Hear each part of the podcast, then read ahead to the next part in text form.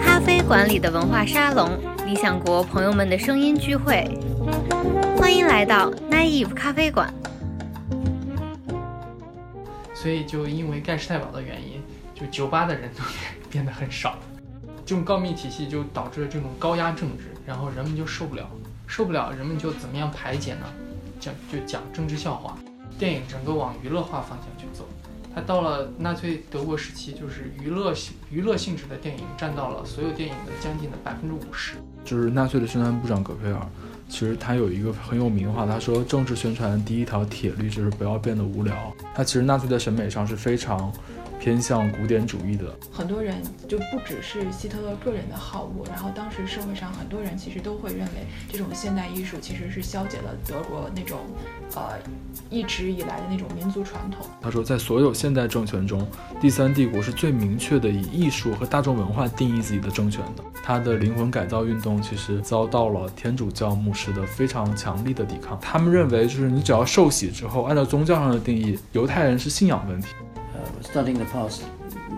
means studying people who are very different from us, separated from us by time and culture. So it enlarges our sense of what it means to be human. 大家好，这里是南艺咖啡馆，我是好汉。今天我们继续跟昭林和广宇第三帝国的两位责任编辑，接着聊上期没聊完的纳粹德国。对，那我们刚才其实，呃，主要讲了一下，在第三帝国的到来，就是这一套书的第一本中，关于纳粹的酝酿阶段和他可以说夺权阶段的政治势力的博弈，还有一些与之相关的内容吧。那我们现在其实进入第二本，那第二本其实可以说是这套书里，呃，最最精彩的一本了，因为它讲到了和平年代纳粹德国。我们都知道，一个所谓，虽然我们刚刚讲它是假革命啊，它不是真的革命，它是复辟的。革命，任何一个所谓宣称自己革命的政权，他当权之后，他总会面临到革命第二天的问题，就是说他革命之后他要治理。那其实第二本就在讲这个问题。那就我们请赵林给我们简单总体的介介绍一下第二本。呃，那个首先得说一下，就是这个他革命完之后夺权了以后要治理，其实他不是要治理，就是纳粹，呃，你要说他没有目标。就是就希特勒这个人来说，他其实有一个非常明确的目标那，他的目标就是战争，所以实际上就夺权只是他实现这个目标的一个阶段性的一个一个成果，就是一个阶段性的一个任务，他不会因为夺权而停止。第二本书，他与其说是在讲他纳粹党怎么治理这个国家，不如说是在讲纳粹党怎么改造这个国家。就因为我们都知道，就是威玛共和国它其实是一个民主国家。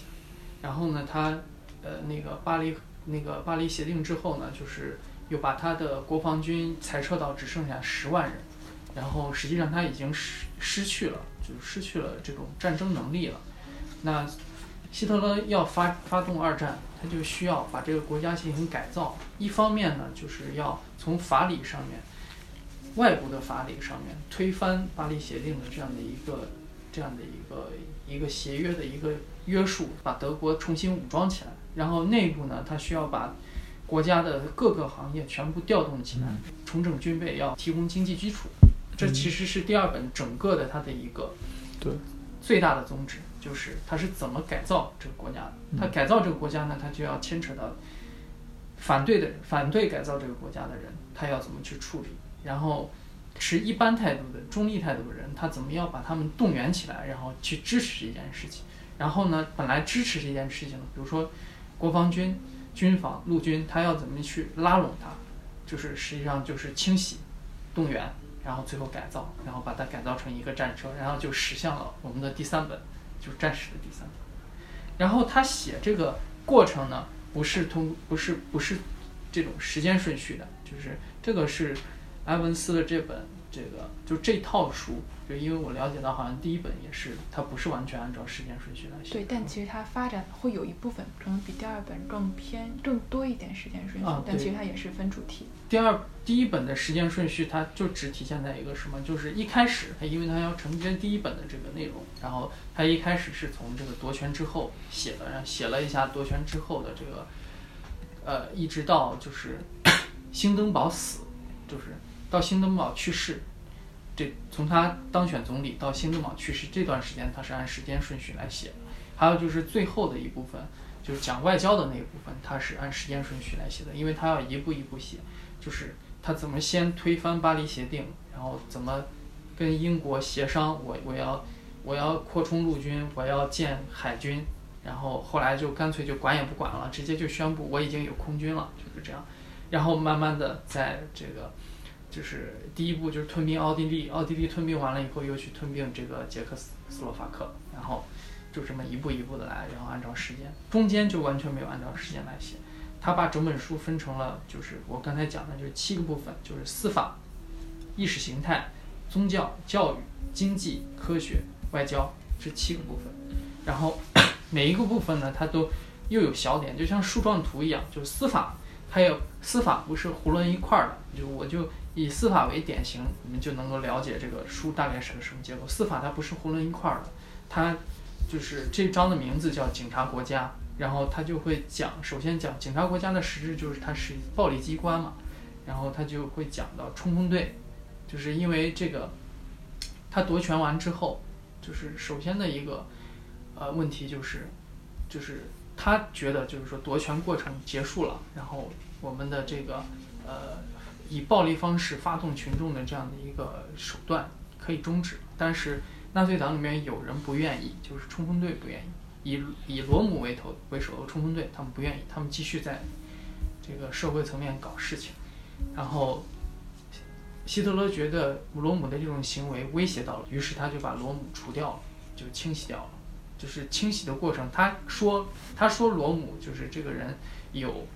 反叛的。这样的一个动机，说他想要叛乱，然后，然后就是过程其实非常简单，就是他在一天早上开着车直接就进了罗姆的那个所在的宾馆，然后，然后从把睡梦中的罗姆直接从床上救下来，然后就把他关起来了。而且这里还有个小插曲，就是罗姆好像当时在跟一个什么十八岁的金发少美男子。这应该是别的书里面。希特勒在这之前其实不反同性恋的，就是。至少他没有明面上反，是就这个事情促使他把同性恋变成罗姆的一项罪名，相信他清洗一个他，呃，认为潜在的武力上会对他造成威胁的这个，呃，冲锋队的领导成员，他利用这一点，结果到后面其实变成了他迫害同性恋的一个先例。之前他其实知道罗姆的这个同性恋问题，但他觉得不在意。我印象中你可能继承其他书，我印象中他是没有确定这件。埃文斯没有确定这件事情，而且这个第三帝国，他欧埃文斯后面会讲到第三帝国整个包括希特勒整个他对于这个同性恋的观点，不是说完全反对，就是充分其实同性，而且同性恋不是罗姆自己的问题，重新同性恋是整个冲锋队普遍存在，就很多人都有这个问题，就是岔开就走跑题了，就是说他把罗罗姆这揪出来以后，然后就也不给他审讯他的。这个机会，然后就直接把他关起来，然后问他你有什么想说的，然后他说我我绝对忠于元首，他的最后遗言是希特勒万岁，然后那个那个希特勒说我可以给你一把勃朗宁手枪，你自己你自己自己自我解决，然后罗姆不愿意，于是就直接就派了两个党卫队成员，然后党卫队成员直接就把他枪毙，就这样，然后就把他除掉了，就是他党内首先就是他要。其实这是一个在这个强力系统，就是武力部门的大清洗嘛。对他党内，他先要把反对他自己的人清洗了。就是党内，就是一方面是罗姆，另外一个人是施特拉塞尔，他是这个就第一本里面一个讲到，对对，他是他是纳粹的左派，就是纳粹里面他也不是铁板一块儿的，他是好多个不同的势力，最主要的势力就是希特勒一派，然后。施特拉塞尔一派，施特拉塞尔是左派。左派什么意思呢？就是他走的路线有点像共产党，就是他想要发动工人，然后想想要发动工人，然后搞这种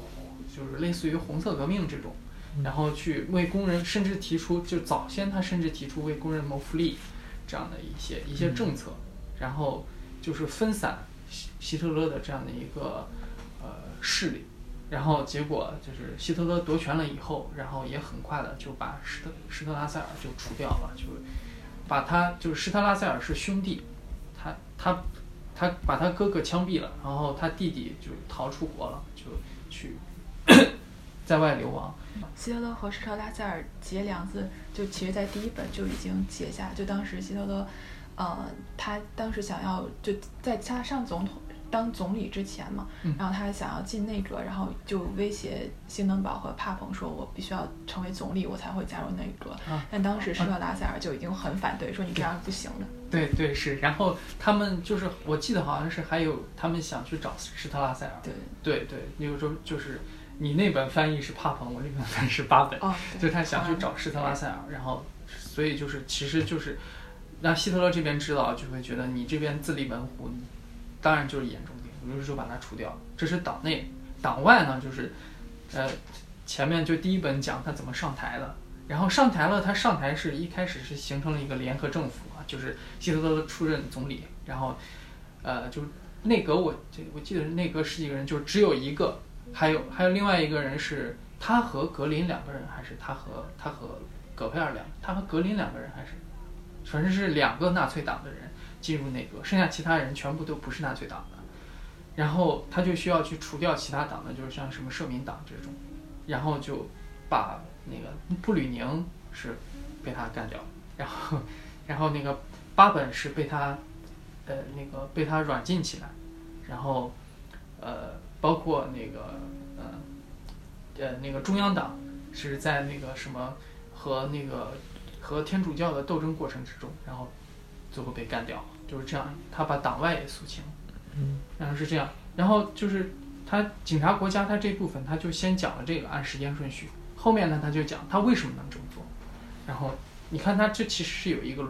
逻辑顺序的，他不是说我把这个书全部就分成几大块、几大块、几大块，然后就没有任何逻辑的，我就一块一块的讲。他先往讲完这个这个这个清洗之后，然后他就讲他为什么能清洗，就是因为纳粹他改造了司法。界，就是他一个是他在他他在司法领域安插了一些这些就是纳粹的一些一些这个纳粹党的一些成员进去，然后去干预司法审司法审判。然后另外一个就是最重要的是他建立了这个党卫队，然后在党卫队里面立下了一个规矩，立下了一个就是一个法律吧。党卫队内部的一个规矩就是我党卫党卫队内部的罪犯不用通过。国家的司法体系审判，我自己就可以审判。审判完了以后，我直接可以把他丢进集中营，然后就不需要你，你这个国家来干预。就通过这样子，就把思想司法部就一一把踢开了。然后就司法部，你们只需要去处理一般案件就可以。就是司法上面他在做一些改变，然后就顺势的讲到，就是这些被党卫队抓进监狱、抓进集中营的人，他们在监狱和集中营里面的生活是怎么样？然后他就。讲到了监狱里面的生活，然后就会就会援引一些当时的一些社民党的一些报告啊，还有一些这个嗯那个包括就是监狱的人后来出来了，然后写回忆录也好，写日记也好，然后去回忆那个时候，就说很有意思的一点就是，实际上就是魏玛共和国时期的监狱，它的条件是非常的优优渥的，就是条件很好，就是监狱里面的人待遇很好。然后是希特勒上台了以后，希特勒提出说，监狱里面的人过得太好了，这些罪犯怎么能让他们过得这么好？不可以，我们要改变监狱环境，然后就改变监狱环境，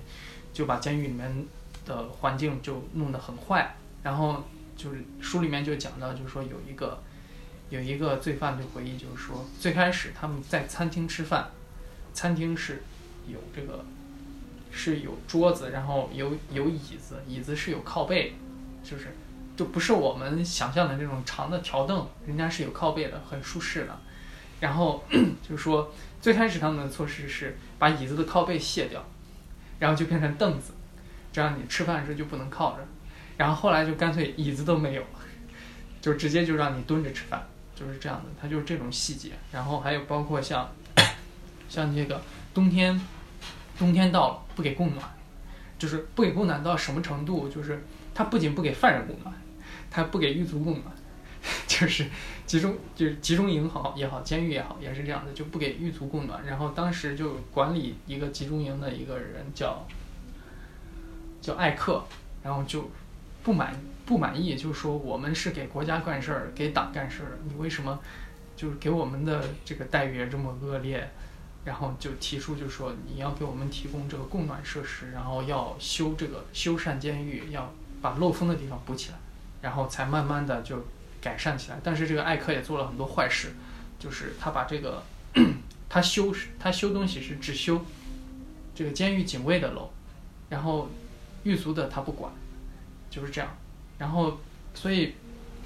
所以你看他就是通过这样他去细讲这些东西，然后包括后面司法。司法监狱完了以后，他他讲什么？就讲顺势就讲到恐怖手腕，就是因为在监狱里面就有很多这种，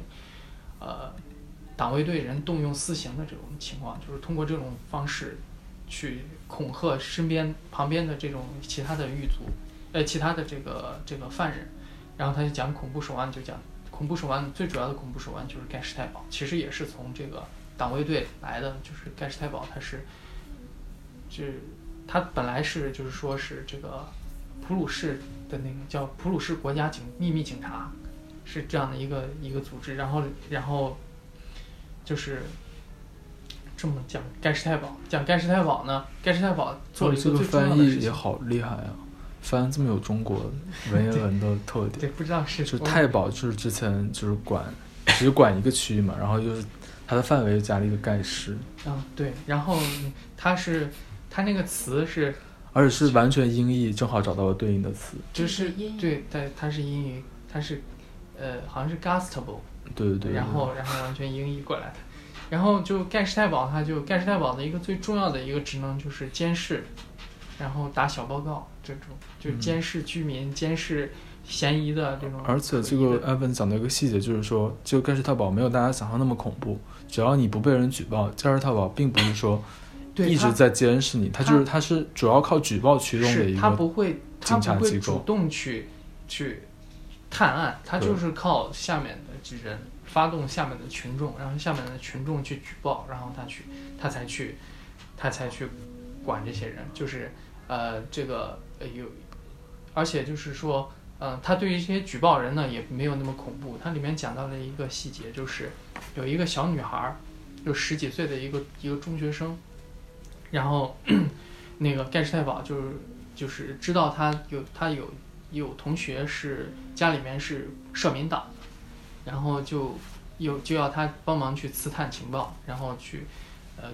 然后这个想要告想要通过他的口挖挖出来这个家人他们住在哪，然后呃搞清楚他们家的活动的这个作息习惯，然后要去抓这家人，然后结果这个小女孩就照办了，照办了，结果这个小女孩她自己可能也涉世未深，然后可能是被那家人骗了，然后她带了带世带带着盖世太保去的时候，然后扑了个空，然后盖世太保也并没有把这个小女孩怎么样，就是就是骂了她两句，然后就走了，走了以后，然后后来就没也没有再找她做奸细这样子，就是这种。而且这个德国的举报体系好像就是，嗯，Evans 在书里讲到，就是说，其实很多人都是利用这个举报去达到自己的私利的，对并不是说大家都非常狂热的为了国家的一些利益去举报，大家其实是在，比如说我的上司，我想快点晋升，但我的上司说了一些不该说的话，或者他犹太的身份、犹太的妻子被我知道了，就会去举报，就是非常非常私利是非常重要的驱动力，在这个举是报过程中。所有的举报都是这样。对对是就是这个还有一个很有意思的一个一个一个，什么他顺便提到的就是本来呢德国人是很爱喝酒，然后嗯就是因为这个盖世太保出现了以后，然后这个举报的这个密网遍布全国，然后德国人他聊天呢，他就是在酒吧里面，然后一边喝酒一边跟人聊天，然后他喝醉了，他又管不着管管不住自己嘛，所以就因为盖世太保的原因。就酒吧的人都变 得很少，就是有这么样一个副作用，就是这种告密体系，这种告密体系就导致了这种高压政治，然后人们就受不了，受不了，人们就怎么样排解呢？讲就讲政治笑话，然后他就讲到了，就是说平民他的反抗方式，他他有几种反抗方式，其中一种很典型的反抗方式就是这种通过这种幽默来排解。然后埃文斯这本书里面讲了。讲了几个很有意思的这个政治笑话，就讽刺纳粹的。然后就其中有一个政治笑话就是这么讲的，就是一个德国人和一个瑞士人两个人走在这个瑞士的大街上，然后呃不是德国人，是纳粹党员，然后纳然后纳粹党员看到前面有一栋很高的建筑，然后就问这个瑞士人说那个建筑是什么建筑，然后这个瑞士人就说说那是我们的海军部，然后我们都知道瑞士是一个内陆国家，嗯然后他就说你们你们瑞士是个内陆国家，船就那么几艘，要海军部干嘛？然后这个瑞士人就这个就反呛这个纳粹党党员一句，就是说那你们德国要司法部干什么？哦，原来这个 就是郭德纲相声里的蒙古国的梗，在欧洲是用瑞士替代的。就是他可能就是说这个像这个笑话最开始是这么讲的，然后他通过几个不同的变种，然后传到我们这边来，这么一加一改装就变成这个样子。嗯然后还有一个笑话就是，嗯，就是跟那个纳粹的搞的一个冬季援助项目有关的，就是就是在纳粹的，就是到了他统治的中期的时候，因为他要搞这个重整军备，然后他要从民间，就是就其实就是吸取民脂民膏，就变相的从那个百姓的这个手里面挖钱，就掏钱，就美其名曰冬季援助，我们这些钱就收集起来以后，募捐起来以后是要给穷人的，给工给底层工人的，但实际上都拿去搞军备了啊。然后他他这个过程之中也出现了很多腐败，就是就是就是因为募捐这个这个这个这种公益的这种机构嘛，就是如果你没有监督的话，很容易出现腐败。就然后就有一个笑话是这么讲的，就是两个纳粹党员走在 还是还是两个纳粹党员走在路上，然后然后那个其中一个纳粹党员看见地上有一一枚硬币，然后就把它捡了起来，然后跟他说我要把这枚硬币捐给冬季援助，然后旁边的纳粹党员就说你干嘛要绕这么大的弯子？就意思就是就是说其实这个钱最终还是进入纳粹党自己的口袋的。嗯所以你干脆还是直接拿回家好。就是他也有这么多这些笑话，然后他通通过这种笑话来排解。嗯就是你看他这么一个这章的这样一个逻辑线条，他从从按时间顺序开始先讲清洗，清洗完了以后顺势讲到他为什么能够清洗，就是因为他改造了司法体系，然后改造司法体系，把这些人都丢进了监狱，监狱也是司法体系的一部分，然后他也改造了，然后他通过监狱，然后实现一种恐怖的效应。但是监狱不是唯一的恐怖效应，集中营也不是唯一的恐怖效应。嗯当时的德很多德国人其实是不知道集中集中营的存在的，只有少部分集中德国人知道，知道的德国人也只是知道哦去了那里就就完蛋了，但是他不知道里面是什么情况，而且这个集进去了以后是出不来的。而且这个集中营其实，呃，我们想到集中营就想到犹太大屠杀，但是其实这个集中营最早其实只是呃政治意见分子，就是共产党员加上一些反政府的人的他他不他成分改造就营、思想改造营，不光是这些，就是它成分其实很多。到后面变成了就是种族进化的一个重要的场所，就是再到后面才是纳粹对他为主。他他他造了一个生造了一个词儿很有意思，就我们书里面就翻译翻译成翻译成叫什么？翻译成异常人士，就是只要他觉得不正常了，他就把你丢进去，但是他没有标准，就是说什么叫不正常，他就是我只要觉得你不正常，我就把你丢进集中营，就这样。然后就是集中营是一种恐怖手段，然后但集中营不是唯一的恐怖手段，它还有一个什么恐怖手段呢？就是我们都知道的盖世太保。盖世太保是干什么的呢？盖世太保主要就是搞这种情报工作的，然后他收集情报的主要的一个线索就是告密，然后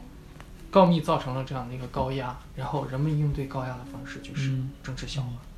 就是这样。它这个线条其实是非常清晰的。嗯，刚刚刚才赵林跟我们讲了第二本书第一章的内容，以及它里面这个自洽的这个体系，就是它这一章里各节之间其实是有连贯性的嘛。其实纳粹当权之后，一个是他首先要在政治上保证自己的安全，他进行了军队和这个暴力系统的大清洗，像刚刚赵林刚刚介绍的很详细。呃，另外他其实文化上、宗教上、这个经济上和整个完成社会整合，他做了很多工作，就经济、文化、政治上，他都做了很多工作。他其实是有一些不自信，他不太相信所有人都非常支持他，都非常狂热的支持他，因为他知道共产党员和社会民主党的那些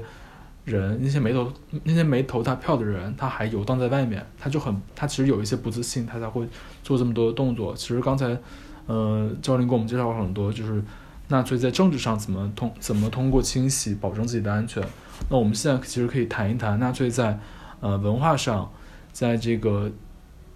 呃宗教上和这个经济上。怎么样去用我们用一个我们比较熟悉的词，就是怎么样去统一战线？就是也只能去讲几个典型，就是它实际上它整本书它就在讲，就是说纳粹怎么去整合这样整个的一个社会，把它一体化，把它统一起来。然后就是说，呃，那个我觉得就是说比较典型的一个就是呃艺术方面，艺术方面呢，艺术方面这本书它讲的艺术是主要就是视觉艺术，然后音乐它是单独列了一章。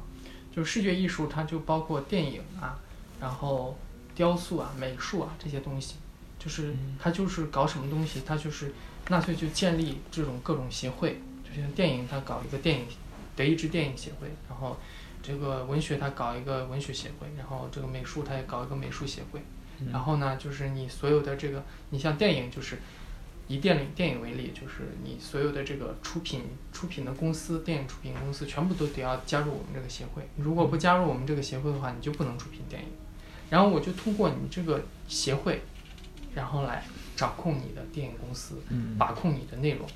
然后他把控内容就是什么？电影整个往娱乐化方向去走。他到了纳粹德国时期，就是娱乐性娱乐性质的电影占到了所有电影的将近的百分之五十。对，而且葛佩尔就是纳粹的宣传部长葛佩尔，其实他有一个很有名的话，他说政治宣传第一条铁律就是不要变得无聊。对，他，但是他发现政治宣传好像变不要变得无聊这件事情很难实现，他最后的策略好像他就转向说大家就其实娱娱乐至死就好了，但是娱乐多一点。政治宣传，他反而你就不关心了。他其实也很无奈，因为他一直都想要，就是说政，他他说宣传不要变得无聊，就是说，就是他们搞了很多那种政治电影，就是塑造一个塑造一个非常光明正面的纳粹党员形象，或者说冲锋队员形象，然后给他拍一部电影，然后最后他为了纳粹的事业英勇献身了，就是这样。然后听着好像很。很很很讨上司喜欢的这种，但是实际上戈培尔会批评他。戈培尔说：“你这种电影根本不会有非纳粹党员去看的，就是只会本来对于纳粹事业很忠心的人才会去看，就是对于纳粹无感的人是不会去看的。就说你这个电影就很无聊，它是这方面。对对。然后在这个文化领域，嗯，还有一个比较有意思的部分是艺术方面的，因为。嗯，我们刚才也讲了，这部纳粹，呃，纳粹德国被叫做第三帝国，它其实上承接了一种，呃，恢复第一帝国。那第一帝国其实它，帝国这个词儿，其实在西方的语境里追溯到最根源，其实就是罗马帝国嘛。它其实纳粹在审美上是非常偏向古典主义的，它而且德国也是，呃，古典主义在之前文艺复兴时期肯定也是重镇，所以纳粹对现代主义绘画、现代主义的建筑、现代主义的雕塑都非常的讨厌。然后他就办了一个，纳粹在葛培尔领导下办了一个堕落艺术展，就把我们现在，呃所熟悉的那些现代主义的那些画、抽象主义的那些画，包括毕加索，包括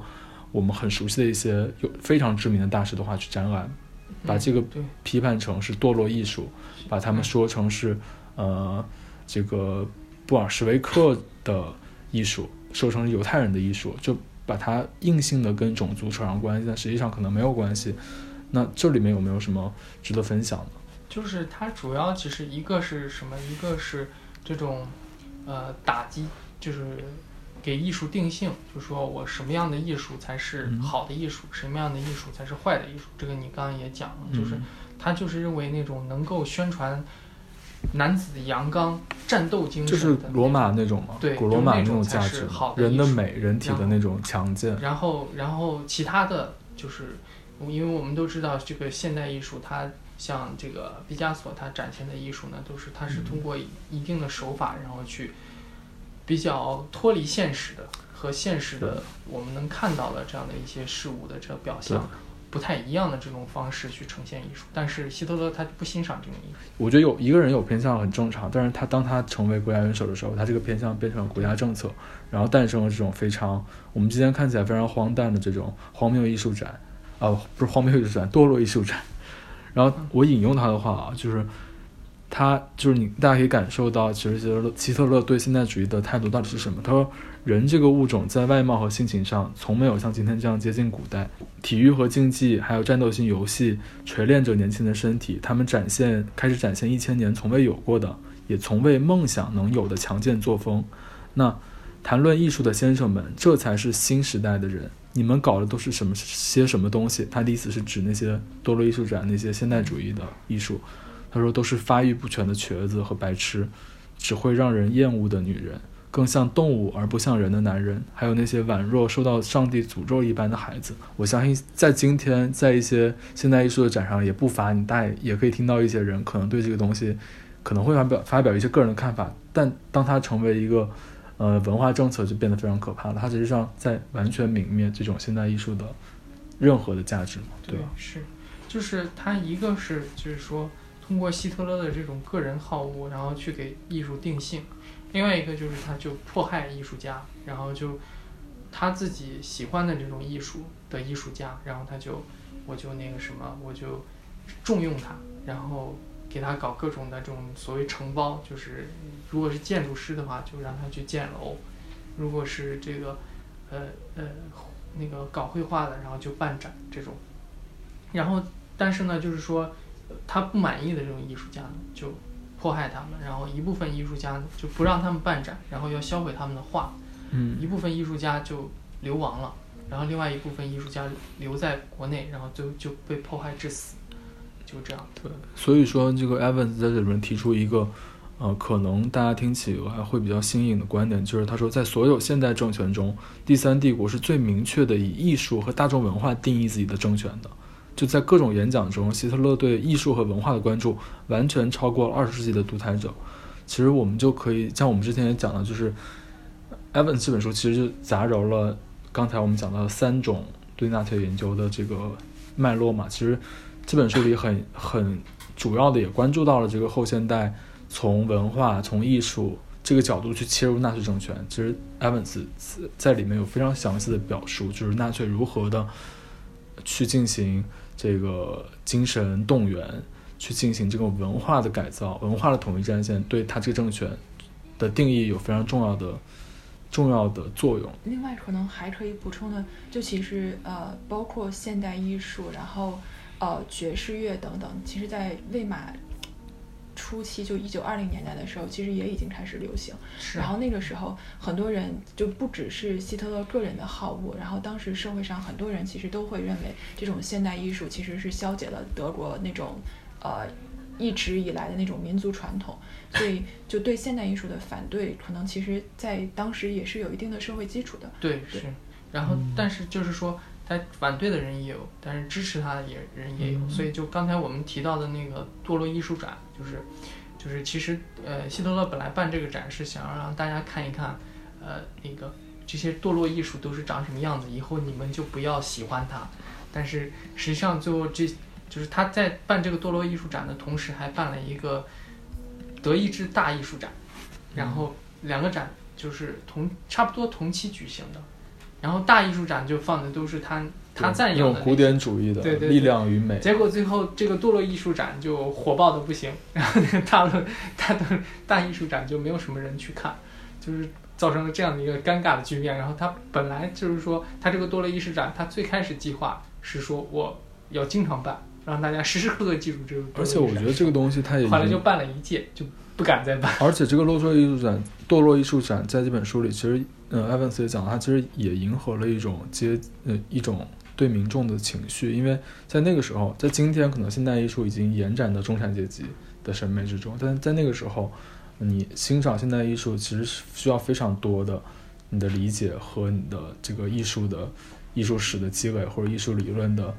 研习也好，那其实是非常上层、非常精英的东西。但其实很多当时的德国中产阶级，大家爱的都是古典主义的。你从这个堕落艺术展和大德意志大艺术展的这个参展人数，你就能看得出来，就是民众他更喜欢什么。就虽然一开始这些人是猎奇，但是实际上就到后来，就是他要闭展的时候，依然会有很多人去看。就是他们觉得，就是可能以后再也看不这个书里面就说，他们是觉得很多人就在这些画，面前，一些人在这些画面前就嗯就流连看很久，他会觉得以后就看不到了。嗯然后再一个就是高官，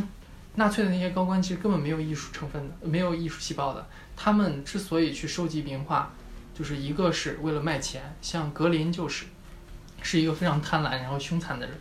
因为他贪婪，然后就在迫害艺术家的行为过程之中，他们一方面销毁这些作品，一方面有一些非常值钱的，你比如说刚才提到毕加索，还有像保罗高更这种，这些这些艺术家人，他们作品他们也知道很值钱，然后他们把他们全部没收，从各个场馆里面没收来了以后去卖钱，就以以以其实以很低的市场价卖给卖到国外去，然后这个钱就进了像格林这样的贪官的腰包。嗯对他们收集的这种艺画艺术作品，其实最主要的是干这个用的，然后，然后再就是装点门面门面，在家里面挂一下。他为什么没有艺术，没什没有艺术欣赏力？这个书里面有讲了一个事情作为佐证，就是希特勒非常喜欢那个瓦格纳，对吧？这个我们都知道。然后他每一年都会去拜罗伊特，就是瓦格纳他在最早搞这个拜罗伊特的节嘛，然后后来每一年都搞，他每一年都会去，拉着一堆纳粹高官去听瓦格纳，但是那些高官没有任何人可以欣赏瓦格纳，嗯。然后他们都是到拜罗伊特的酒馆去喝的酩酊大醉，然后不愿意去音乐会，最后希特勒办了好像两年，然后直到办不下去了，然后就这些票就对公众出手，然后就不再去拉高官去参加了。所以其实从这些你都可以看得出来，这些人其实他们没有什么素养，没有什么艺术素养。对，我们刚刚其实讲到了这个精神动员啊，就是文化上的、艺术上、小说上、电影上、文学上，它其实在文化上进行了非常多的限制和可以说是统一战线吧。那我们接着其实讲到宗教上，因为宗教在欧洲是一个很大的问题，每一个政权都要面临怎么处理和呃梵蒂冈的关系的问题。那其实希特勒政权也完全不例外，他也面面临到了怎么样处理这个和梵蒂冈和罗马教廷、罗马教权的关系的问题。那其实他在这方面的是经历了非常大的失败的。他的灵魂改造运动其实某种程度上遭到了天主教牧师的非常强力的抵抗。纳粹本身它是有一个宗教的希望，他想做一个德意志的天主，教，